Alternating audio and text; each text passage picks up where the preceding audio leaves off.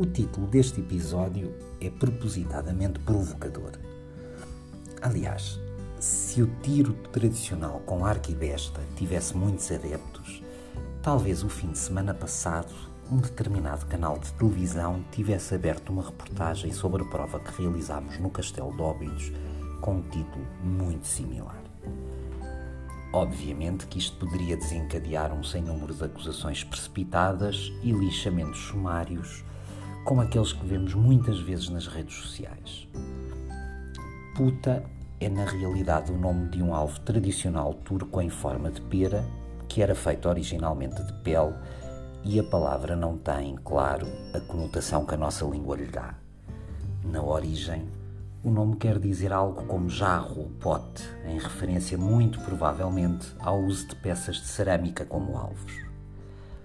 O que me levou a fazer este episódio muito mais que dar a conhecer este alvo com um nome realmente muito peculiar, foi alertar para algo que infelizmente graça na nossa sociedade atual.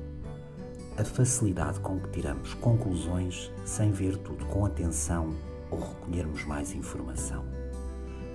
É exatamente esta precipitação que facilita a propagação das chamadas fake news, seja o tema vacinas, política ou desporto.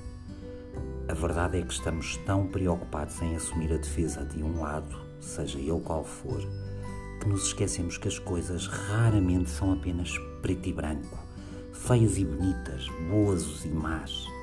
Esquecemos que existe um meio onde nos podemos todos encontrar. Afinal, já nos diziam as nossas mães: é no meio que está a virtude, que é outro modo de dizer: tenham senso, pá.